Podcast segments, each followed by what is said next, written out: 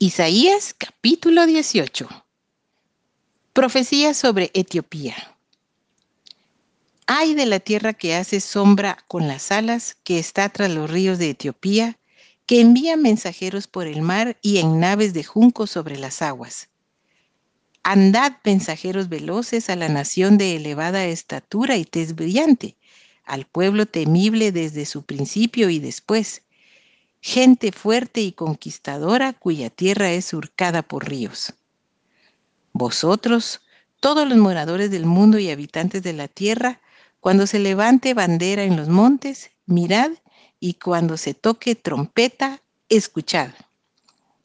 Porque Jehová me dijo así, me estaré quieto y los miraré desde mi morada, como sol claro después de la lluvia, como nube de rocío en el calor de la siega.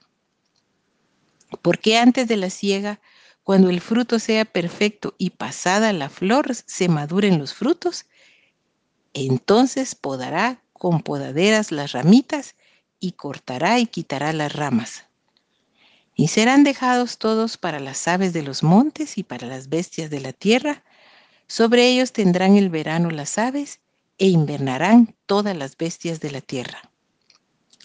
En aquel tiempo será traída ofrenda a Jehová de los ejércitos, del pueblo de elevada estatura y tez brillante, del pueblo temible desde su principio y después, gente fuerte y conquistadora, cuya tierra es surcada por ríos, al lugar del nombre de Jehová de los ejércitos, al monte de Sión.